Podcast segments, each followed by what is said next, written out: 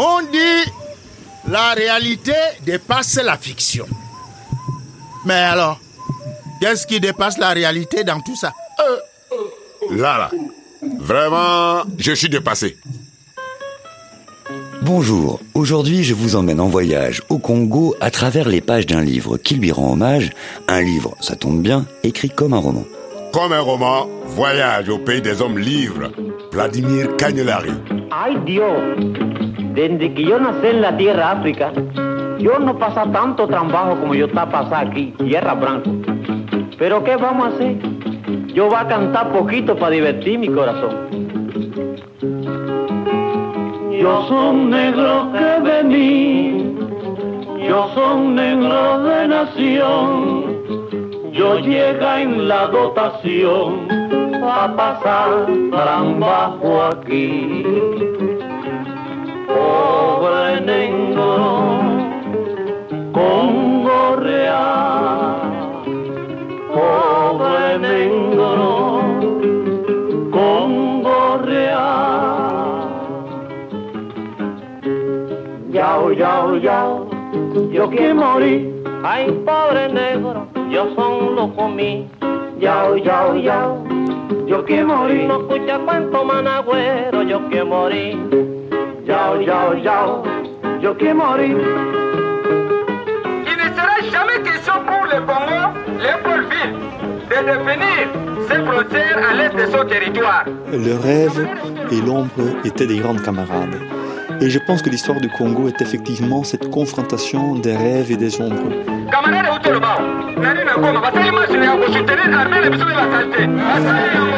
Patrice Lumumba qui descend, il est vêtu d'une chemisette, il a les mains attachées derrière le dos avec une corde, il a l'air euh, assez triste d'ailleurs. En voulant réaliser leur rêve ou leur utopie, beaucoup de mots ont été commis. C'est un peu selon la pensée de Popper qui disait Celui qui veut réaliser son utopie à court terme crée la cruauté et la dictature. D'où euh, cette citation au début du livre que je trouve très très beau. Le rêve et l'ombre étaient des grandes camarades.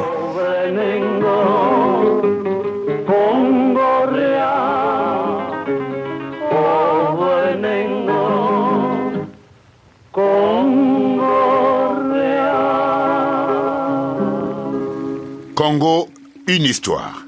Un livre de David Van Reybrouck. C'est encore l'océan, bien sûr.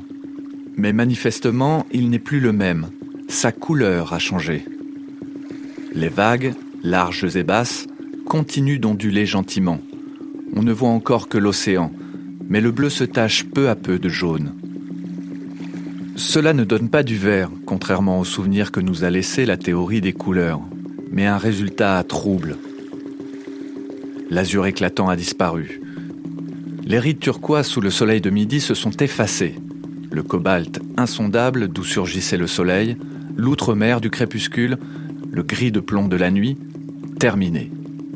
À partir de maintenant, tout n'est que soupe. Une soupe jaunâtre, ocre, rouille. On est encore à des centaines de milles marins de la côte, mais on le sait déjà. Ici commence la terre.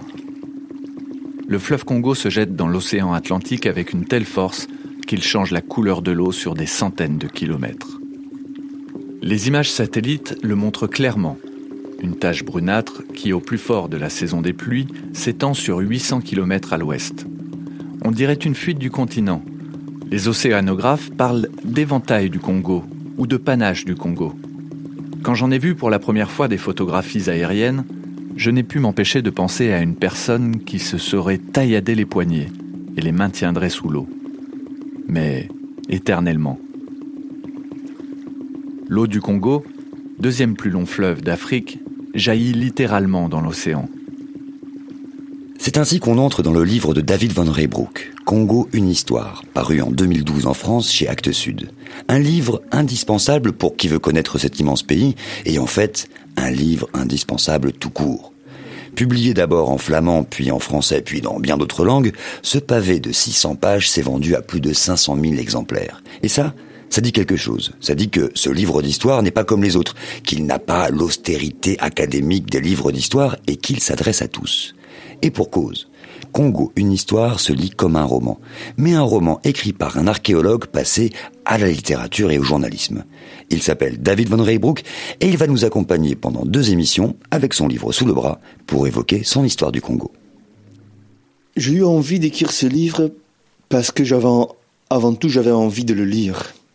En 2003, quand j'ai voulu faire un premier voyage au Congo, je cherchais un livre comme lecture de à consulter pendant mon vol. Et j'avais sillonné les libraires de Bruxelles, là où j'habite, et j'avais pas trouvé. Si, j'avais trouvé beaucoup de livres, ou bien académiques, ou, bien techniques, ou bien très ponctuels, ou très journalistiques. Mais en fait, moi, je cherchais une espèce d'ouvrage de, synthèse dans un langage euh, lisible et nuancé à la fois. Et donc voilà, je, je, je me suis dit, si ce livre n'existe pas, ce serait peut-être un chouette projet. Qu'est-ce qui te manquait? Qu'est-ce que tu avais envie d'ajouter que tu ne trouvais pas? Moi, je suis flamand, je suis belge d'expression euh, néerlandophone, et je viens d'une région où il y a un genre littéraire qui existe peu, je pense, en littérature française, qui s'appelle de la non-fiction littéraire. Ça existe dans le monde anglo-saxon, et donc c'est un genre qui est un peu entre l'histoire académique, euh, le journalisme et la littérature, le roman, si vous voulez. Et ça veut dire que les recherches sont aussi scientifiques euh, et historiques que les, les, recherches qui ont été menées pour des autres livres académiques, mais le langage que j'utilise pour raconter cette histoire est un langage plus accessible, je pense. C'est un livre qui se veut nuancé et lisible à la fois. Puis il y avait, je pense aussi, une, une question d'approche aussi, c'est-à-dire que bon, l'histoire elle est souvent racontée à travers les, les grands événements politiques, les grands personnages, enfin entre guillemets une histoire d'en haut. C'était ça aussi que tu voulais modifier? Pour moi, c'est important de raconter l'histoire, singulier avec H majuscule, à travers des histoires en pluriel avec euh, H minuscule. Parce que je suis convaincu d'une chose, je pense que l'histoire macroéconomique, macropolitique, géostratégique se reflète dans la vie des individus. Et je voulais pas écrire une histoire euh, d'une certaine élite, c'est-à-dire que beaucoup d'histoires du Congo sont des histoires blanches européennes qui parlent de l'époque coloniale ou de l'époque où voilà il y avait des enjeux internationaux, mais je voulais non plus une histoire qui racontait uniquement l'histoire du Congo à travers son élite congolaise. Je pensais que c'était important de considérer l'histoire du Congo comme l'histoire du peuple congolais. Et donc pour moi, ça a été essentiel de donner toute une série de, de, de voix, de perspectives euh, à des personnes congolaises, non seulement des personnalités, mais aussi des personnes soi-disant ordinaires. Mais j'ai horreur du mot ordinaire parce que très souvent, ce sont des gens qui mènent des vies extraordinaires. Et ce, ce livre rend aussi hommage à, à, à, ces, à ces Congolais, à ces citoyens, euh, ce peuple congolais.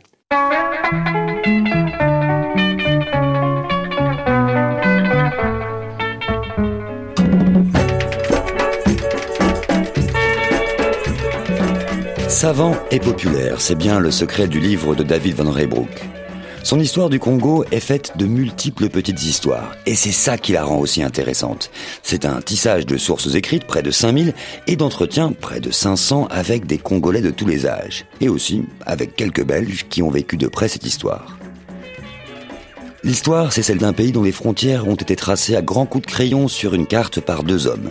L'un était barbu, c'était Léopold II de Belgique, l'autre était moustachu, c'était Stanley, explorateur britannique au service du roi Léopold. Cette carte du Congo, elle est validée en 1885 par la conférence de Berlin où étaient réunies les grandes puissances européennes. Elles acceptèrent de laisser à Léopold cet immense territoire, grand comme 80 fois la Belgique, c'est-à-dire presque 5 fois la France. Le tout avec la bonne conscience, vous savez, d'ouvrir cette terre sauvage au commerce mondial et à la civilisation.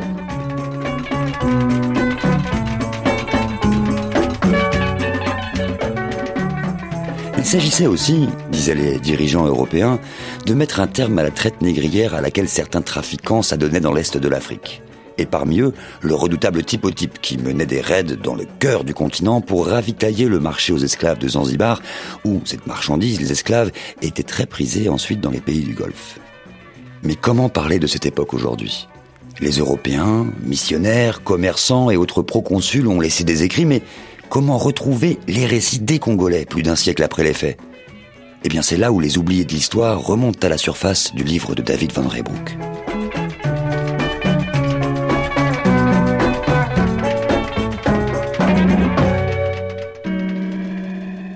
De toutes les personnes que j'ai pu rencontrer au Congo, je pense qu'il y a personne qui m'a autant frappé que Papa Etienne Nkazi.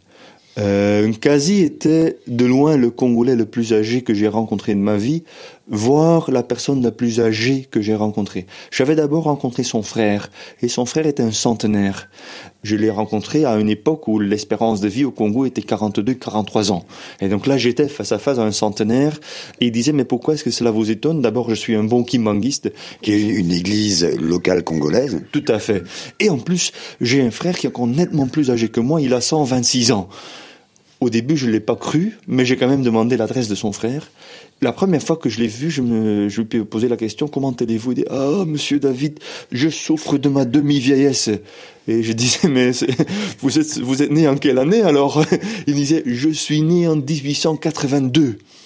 Ça, c'est avant la conférence de Berlin, la fameuse conférence où les puissances, les pouvoirs européens ont discuté le futur du continent africain.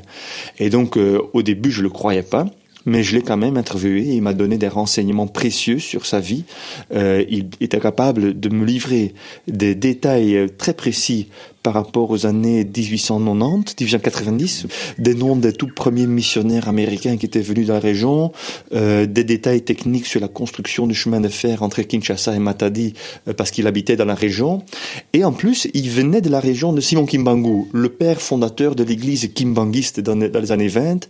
Et de ce Kimbangu, on sait qu'il était né en 1889. Et je lui ai posé la question euh, est-ce que vous avez connu euh, Kim Bangu Oui, oui, oui, je l'ai bien connu déjà quand il était tout petit. Et alors j'ai posé la question qui était le plus grand de vous deux? Il me disait Kim Bangu était plus grand que moi en pouvoir divin, mais moi j'étais plus grand que lui en année. Donc voilà, un certificat de naissance, je n'ai jamais vu parce que c'était à l'époque, il n'y avait pas encore une administration euh, comme ça. Et à un moment donné, j'ai même dû demander, mais monsieur Nkazi, est-ce que vous avez encore connu Stanley? L'explorateur Stanley. En 2008, poser la question à un être vivant devant vous, c'est quand même assez, assez surprenant. Il m'a dit, et la réponse est encore plus surprenante, il dit, non, pas personnellement, mais quelqu'un de mon village a été son boy. Et là, on a vraiment la, la chance d'avoir une espèce de périscope vers le passé précolonial. C'est quand même incroyable. Je l'ai fait aussi dans les premiers chapitres euh, à travers des tout rares témoignages euh, des voix congolaises que j'ai retrouvées dans des documents, parce que parfois on en trouve. Le livre commence avec le récit de Dissa Simakulo. C'est un personnage tout à fait extraordinaire euh, qui a tout vécu. Il a vu euh, l'arrivée des esclavagistes afro-arabes. Il a été racheté par Stanley. Il était là euh, lors de la fondation de la ville de Kinshasa. Et dans les années 40, il a dicté euh, l'histoire de sa vie à son fils qu'il a publié dans les années 80. Donc c'est un témoignage qui nous vient directement du 19e siècle. Il faisait très chaud ces jours-là. Arrivé à un ruisseau appelé Loulu entre Makoto et Bandio, l'oncle et moi nous décidâmes de prendre le bain. La tante Inagbelema nous attendait à une certaine distance de là. Tandis que nous nagions et nous éclaboussions joyeusement, les Batamba Damba nous entendirent et vinrent nous encercler.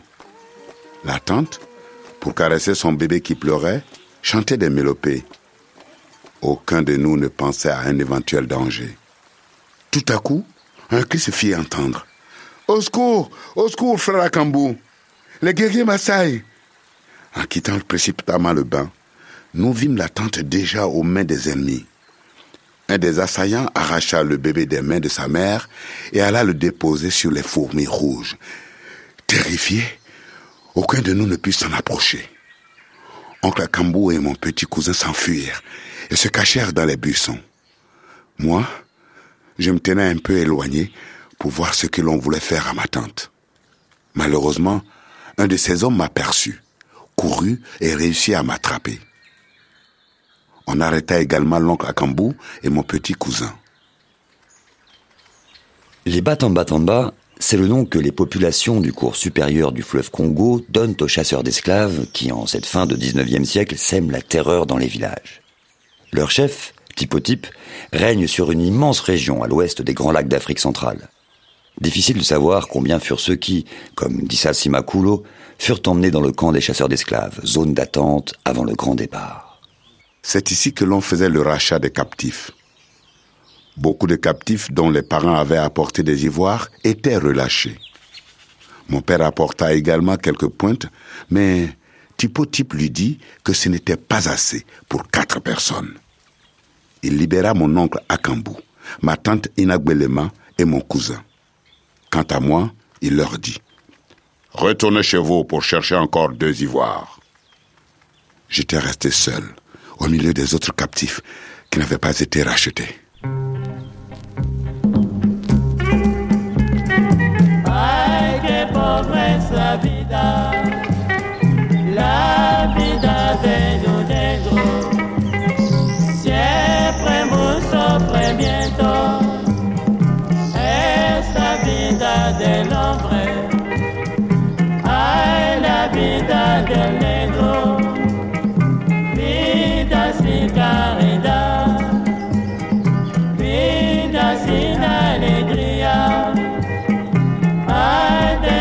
Mi pobre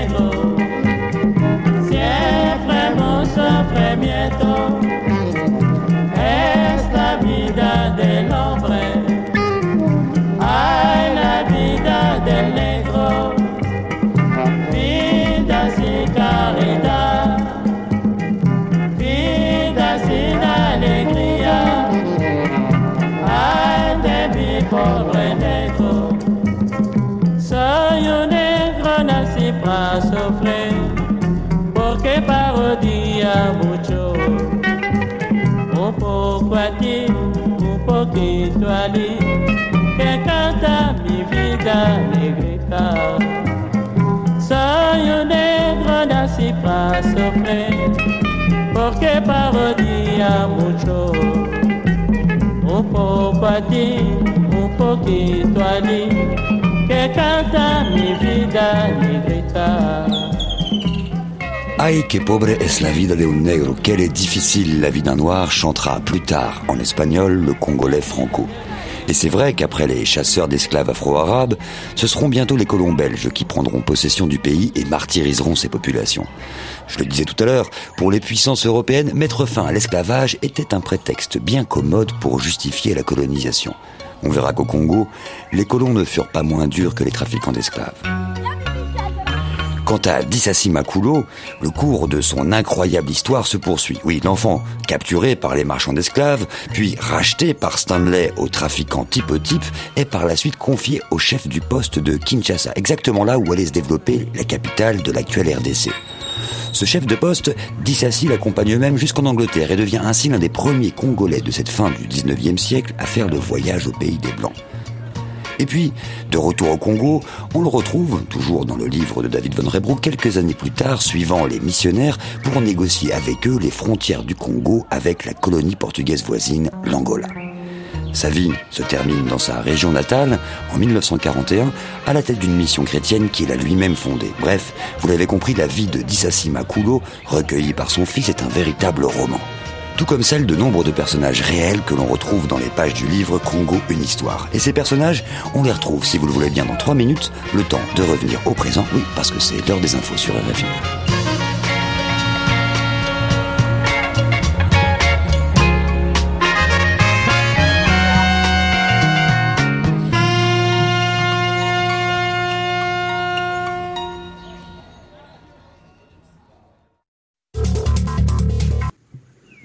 Comme un roman en seconde partie, aujourd'hui on voyage dans le roman Congo, une histoire de l'écrivain belge David Van Rebroek. Comme un roman, Vladimir Cagnolari. Nous avions laissé le Congo juste avant que les Belges ne s'en emparent. Et cette prise du pays fut une immense saloperie, comme l'écrit David Van Rebroek. Une immense saloperie au service d'un seul homme, Léopold II, qui en fera bientôt son domaine privé. Un domaine qu'il découpe pour le concéder à des compagnies privées dont lui-même est actionnaire. Une immense saloperie dopée par les besoins de l'industrie pneumatique qui accompagne en Europe le développement de l'automobile. Les Congolais doivent fournir du caoutchouc, toujours plus de caoutchouc en guise d'impôt. On brûle les villages récalcitrants, on exécute ou on coupe les mains des contrevenants comme des talibans au service du capital. Et tout ça, bien sûr, finit par se savoir en Europe, et ça provoque même un tollé. Léopold doit céder sa colonie personnelle à la Belgique. Nous sommes en 1908 et la Première Guerre mondiale se profile. En 14-18 comme en 39-45, le Congo est la poire de salut d'une Belgique occupée et de ses alliés. Et ses ressources, bien sûr, sont mobilisées. Le caoutchouc toujours, le cuivre pour les armes, l'huile de palme et bien sûr les Congolais pour les extraire ou les produire. Sans oublier l'uranium. Qui se souvient que c'est l'uranium du Congo, envoyé aux États-Unis, qui a servi à mettre au point les bombes qui ont mis fin à la guerre, celles d'Hiroshima et de Nagasaki? Mais la participation du Congo fut d'abord humaine, car c'est la force publique, l'armée du Congo belge, qui fournit l'essentiel de la chair à canon.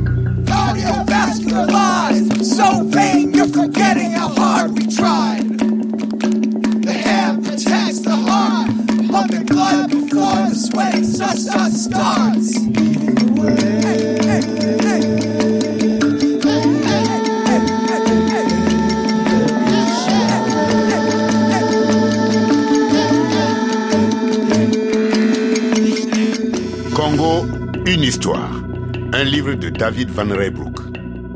En étudiant euh, l'histoire du Congo pour mon livre, euh, les phases qui m'ont le plus frappé, c'était les phases des deux guerres mondiales, parce qu'elles sont extrêmement peu connues, voire inconnues. En Belgique, et je pense aussi au Congo, on connaît assez bien l'époque de Léopold II, l'époque de Lumumba, euh, mais on connaît assez mal l'époque coloniale en tant que telle, entre Léopold II et Lumumba. C'est-à-dire entre la colonisation et l'indépendance. C'est ça, entre 1908 et 1960. Pour moi, c'est important de montrer comment des soldats congolais ont été impliqués dans une guerre qui n'était pas la leur. Et ces soldats congolais ont témoigné un courage militaire extraordinaire.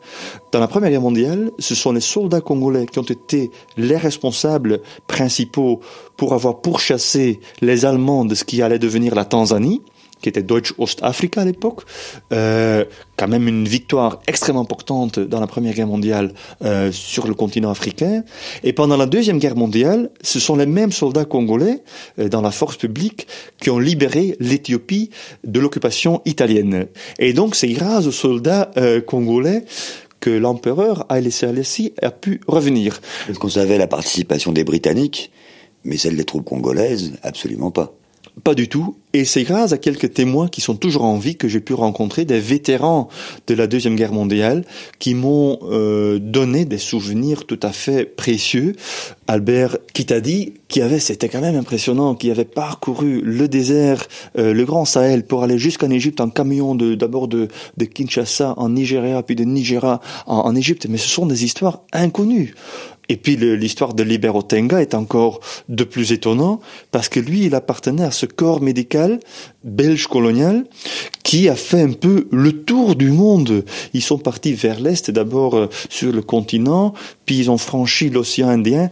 Mais qui sait encore qu'il y a eu des troupes coloniales belges en, en Birmanie pendant la Deuxième Guerre mondiale en train de s'occuper des Britanniques? Personne.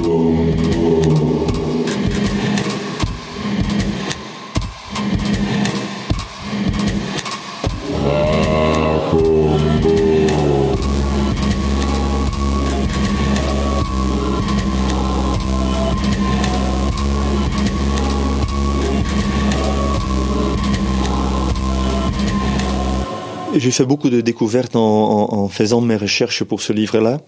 Et dans les sources belges, je pense la, la personne qui m'a vraiment frappé, c'était Vladimir Drachoussov, d'origine russe, né en 1917, l'année notamment de la révolution russe.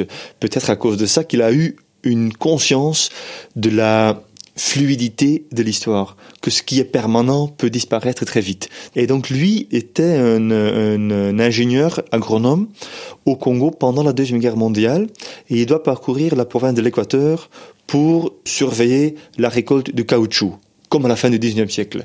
Mais c'est un homme d'une humanité rare. C'est une espèce d'Albert Camus euh, inconnu. Et puis il a, il a sillonné l'Équateur. Il a tenu un journal intime. Et ce journal intime a été publié euh, dans les années 80. C'est un texte extraordinaire. C'est André Gide au Congo. C'est vraiment d'une richesse et d'une humanité extraordinaire. Et le monsieur-là, il explique en voyageant, en faisant son travail de colon, il voit les défis et les, et les prospects de nouveau Congo. il voit aussi que la position belge est intenable. Il voit, il voit aussi que l'effort de guerre demandé au peuple congolais est bien trop sévère. Et donc, euh, pour moi, c'était une découverte aussi qui me permettait de nuancer la perspective blanche, belge, européenne euh, de l'époque coloniale. Certainement, euh, sa perspective était une perspective minoritaire, mais je pense qu'il est important de le nommer aussi. Et dans le livre, quand j'ai dit je, je, je voulais un livre nuancé et lisible, c'était aussi un livre qui voulait un peu aller au-delà des histoires binaires. Il n'y a pas que les gens qui sont 100% bons ou ceux qui sont 100% méchants. Et je pense que ce témoignage exceptionnel de Vladimir Drachoussov m'a permis d'injecter une dose de nuance dans ce discours colonial.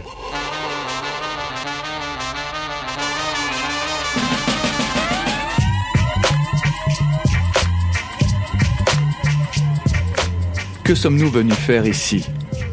Civiliser au nom d'une civilisation disloquée et qui ne croit plus en elle-même Christianisée Mais alors, pourquoi sommes-nous ici?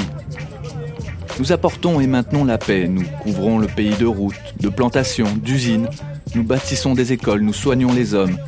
En échange, nous utilisons les richesses de leur sol et sous-sol et nous les faisons travailler en les payant modestement. Service pour service, mais imposé unilatéralement. C'est tout le pacte colonial. Supposons, supposition volontairement absurde, un Congo indépendant en 1970. Que de problèmes. Nous n'avons jamais connu en Europe de conflits insurmontables entre notre organisation sociale et notre environnement technique. Tous deux évoluaient plus ou moins de concert. En Afrique, une organisation sociale archaïque est confrontée avec la toute-puissance d'une civilisation technique qui la désagrège sans la remplacer. Certes, le Congo entre peu à peu dans l'ère moderne, mais n'est-ce pas au prix de la disparition d'un monde coutumier, dépassé mais encore nécessaire et pour quelque temps irremplaçable? Et au nom de quoi? De la belle civilisation dont nous récoltons en ce moment les fruits en Europe? Voilà pourquoi il est si difficile de garder bonne conscience en détruisant, par le seul fait d'être nous-mêmes, des traditions parfois dures mais vénérables, en offrant pour les remplacer que des pantalons blancs et des lunettes noires, quelques connaissances et une immense attente.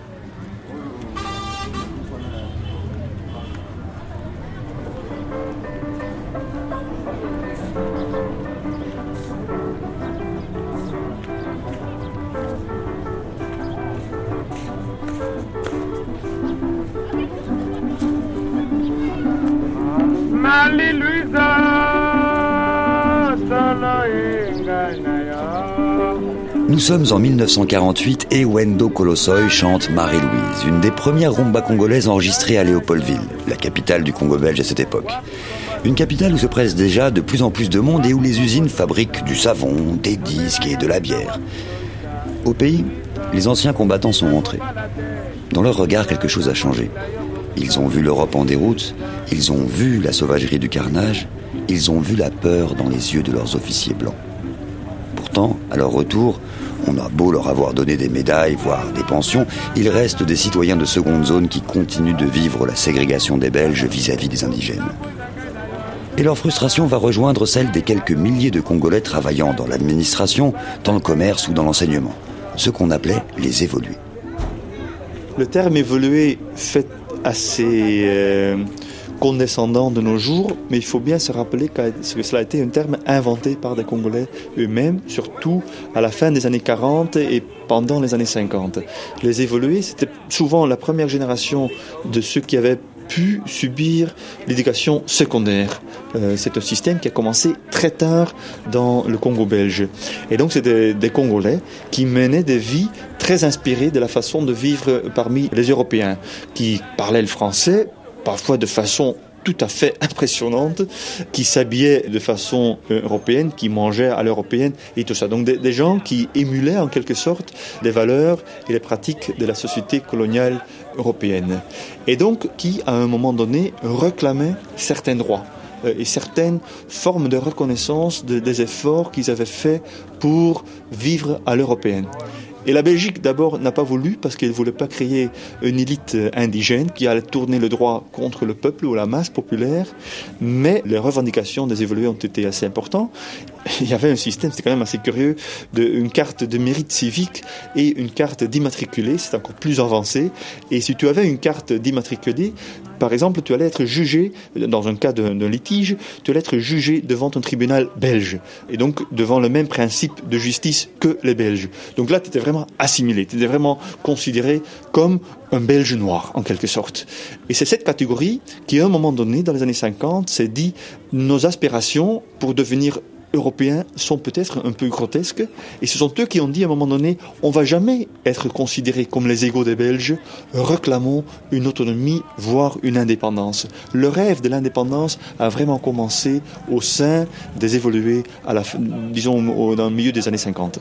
Aussi, peut-être par cette frustration d'avoir voulu s'assimiler parce que bon le, les valeurs de la civilisation euh, occidentale avaient été imprimées d'abord à coup de chicotte puis d'éducation etc mais toujours est-il qu'à la fin certains s'étaient mis à les désirer à les imiter sauf que ça suffisait pas. Ils ne seraient jamais considérés de la même manière que les blancs. Il y avait de la frustration finalement Certainement. Il y avait une espèce de plafond de verre. Ils avaient grimpé l'échelle sociale de façon très impressionnante, mais ils n'arrivaient pas à franchir l'ultime étape. Et ça les a fortement frustrés et ça a certainement provoqué une espèce de bouleversement de. Ben, c'est un mécanisme psychologique assez évident. Si on ne donne pas un accès total à, ce que les gens euh, aspirent, à un moment donné, il y a un bouleversement et euh, voilà, et ça provoque des frustrations très importante. Et ce sont les frustrations des évolués, entre autres, qui vont précipiter le désir d'indépendance. Un désir qui s'impose un peu partout en Afrique dans les années 50. Parmi cette élite dite évoluée, un certain Patrice Lumumba, qui travaille comme directeur marketing pour la marque de bière Polar. Il la vend en prêchant les idées de son parti, le MNC, le mouvement national congolais.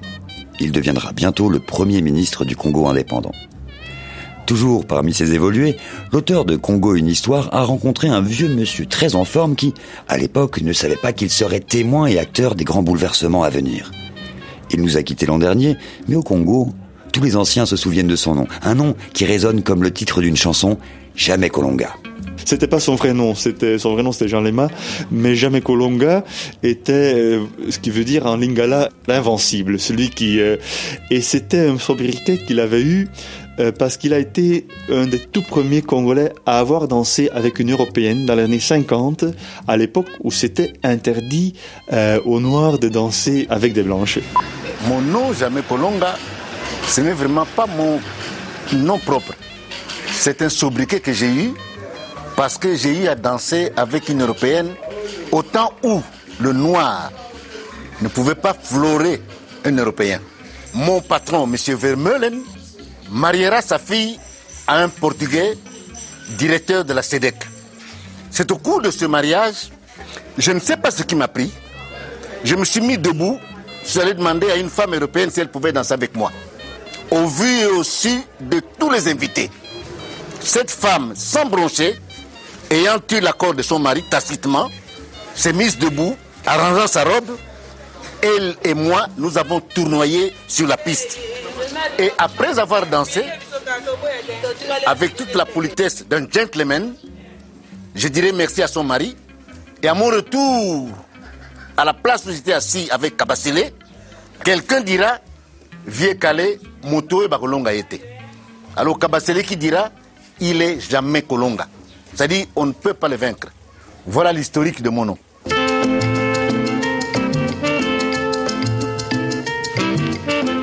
Kabasile avait vu ça, il a fait une chanson sur Jamais Kolonga qui est devenue un des grands classiques.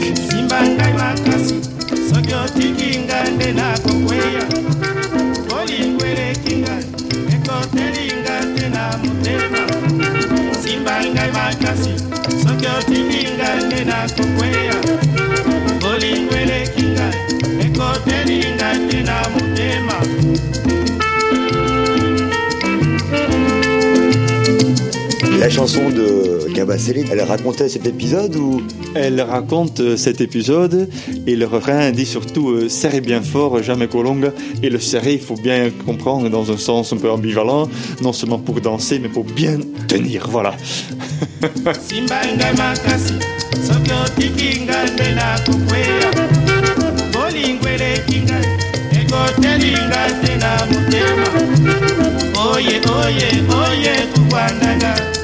itongosa mama oye oye oye miwendeo itongosa tata. Mais c'était quelqu'un avec une histoire euh, complètement euh, rocambolesque. Déjà, son père a été un des plus grands dévolués de, l'époque coloniale belge, à ce point-là que quand le roi Baudouin a visité le Congo pendant son fameux voyage de 1955, la maison de l'évolué que le roi Baudouin est allé visiter, c'était la maison de son père. C'est quand même incroyable. Et le fils même, donc Jamais Colonga lui-même, était aussi reporter le jour de l'indépendance, le 30 juin 1960.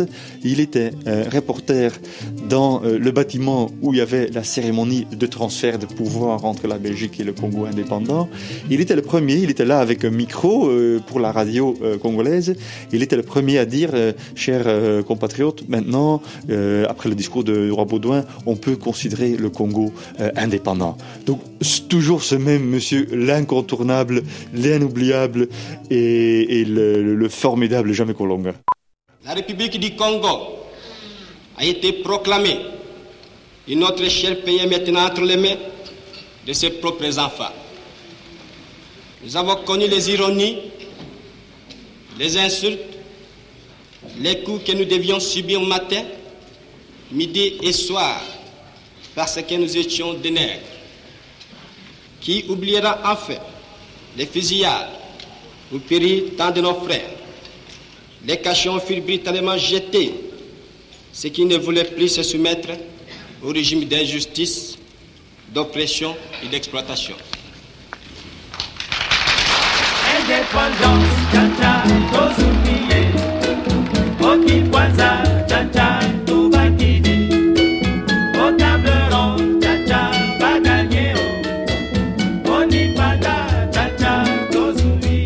Quatre jours et les quatre nuits qui suivirent le 30 juin 1960, le pays tout entier dansa le cha-cha de son indépendance.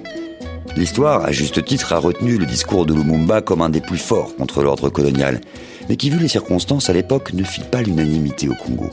Oui, car l'indépendance était arrivée si vite que personne n'y était prêt, ni les Congolais, ni les Belges. Puisque c'était l'indépendance, après avoir dansé, la population attendait un mieux-être immédiat.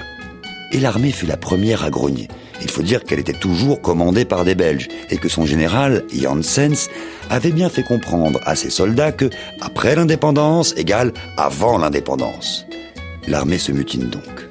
Et ce n'était là que le début d'une infernale suite de malheurs qui allait faire sombrer le pays quelques jours seulement après qu'il ait goûté à sa liberté. On voit bien que la, la décolonisation a été très mal préparée, pour ne dire pas préparée du tout. Euh, Au jour de l'indépendance, le Congo ne comptait que 16 diplômés universitaires pour gérer un territoire à la taille de l'Europe occidentale. C'est quand même invraisemblable. Et parmi ces 16 euh, diplômés, euh, les gens, donc la première génération qui pouvait étudier, n'avaient pas le droit d'étudier des sujets subversifs comme l'histoire, la politique et les droits. Disons, le sujet le plus subversif qu'ils pouvaient étudier, c'était la psychologie, la pédagogie. Donc, comment faire tourner un pays euh, avec euh, une demi-douzaine de psychologues? Et je pense que la Belgique a raisonné euh, ensuite et ils ont dit on va accorder cette indépendance symboliquement parce qu'il y a des tensions trop fortes de l'élite congolaise, du peuple congolais, mais aussi des instances internationales comme les Nations Unies et aussi comme les vainqueurs de Deuxième Guerre mondiale, c'est-à-dire la Russie et les États-Unis.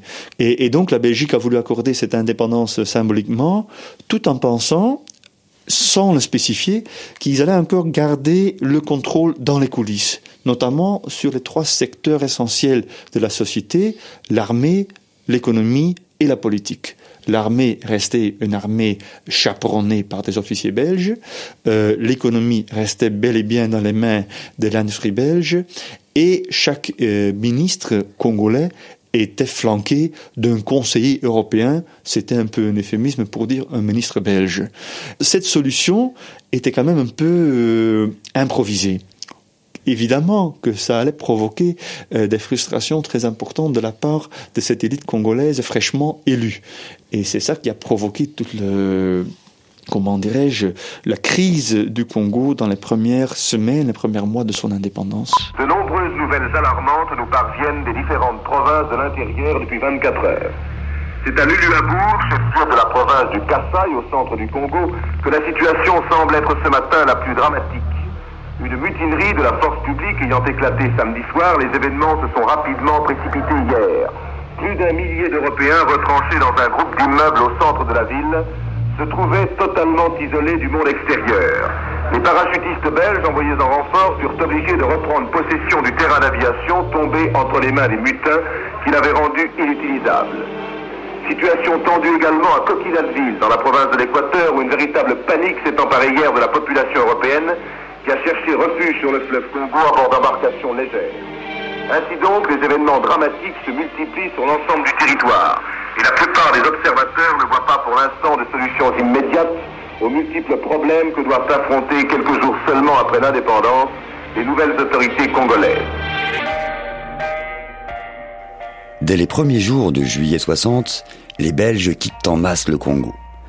La mutinerie de la force publique a gagné toutes les grandes villes du pays et par-dessus le marché, le Katanga, la plus riche province du pays, choisit ce moment précis pour faire sécession. Nous sommes seulement dix jours après l'indépendance. Les paracommandos belges interviennent pour rétablir l'ordre sans même consulter le gouvernement congolais. En août, c'est la province du Kasaï qui fait sécession. Lumumba en appelle à l'ONU, aux États-Unis et en désespoir de cause à l'URSS. La guerre froide s'invite en Afrique, dans un pays hautement stratégique car, oui, personne n'a oublié son uranium.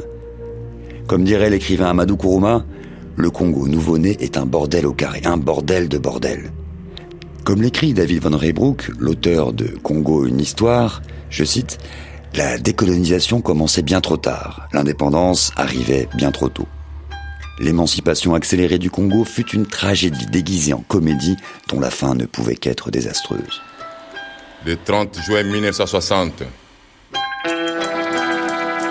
Palais de la Nation, Léopoldville, Kinshasa aujourd'hui. Écoutez-moi ça.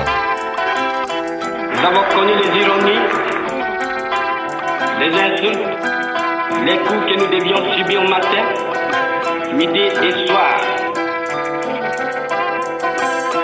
Parce que nous étions des nègres.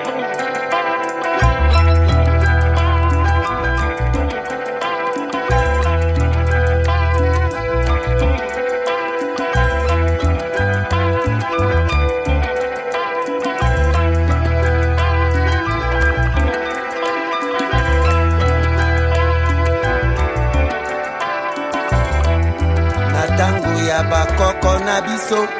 Totekamaki lokola mungwa e na ntango ya bakoko na biso totekamaki lokola basenzi e lipandango tozwaki nde ya pasi. Lipandango tozwaki nde ya kolelelela e Guluze,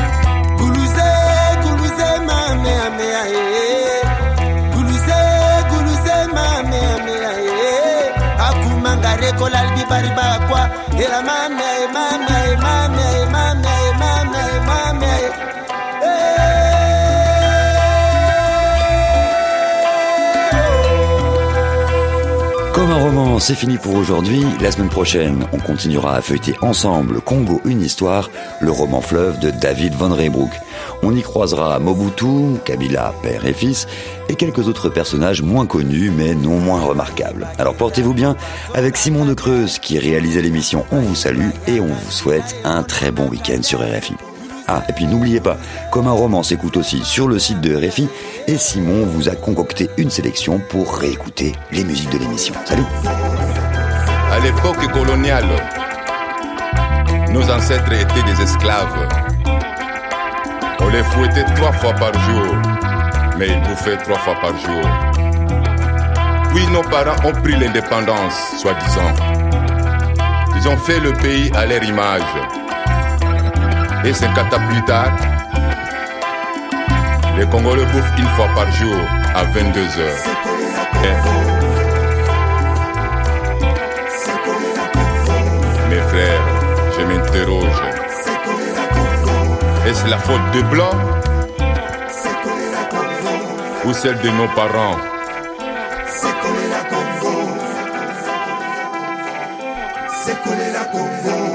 Est-ce qu'on est indépendant ou dépendant? Tout dépend. L'histoire nous jugera. L'histoire nous jugera. Mesdames et messieurs, cette émission s'achève par manque de piles. Appelez-nous, exprimez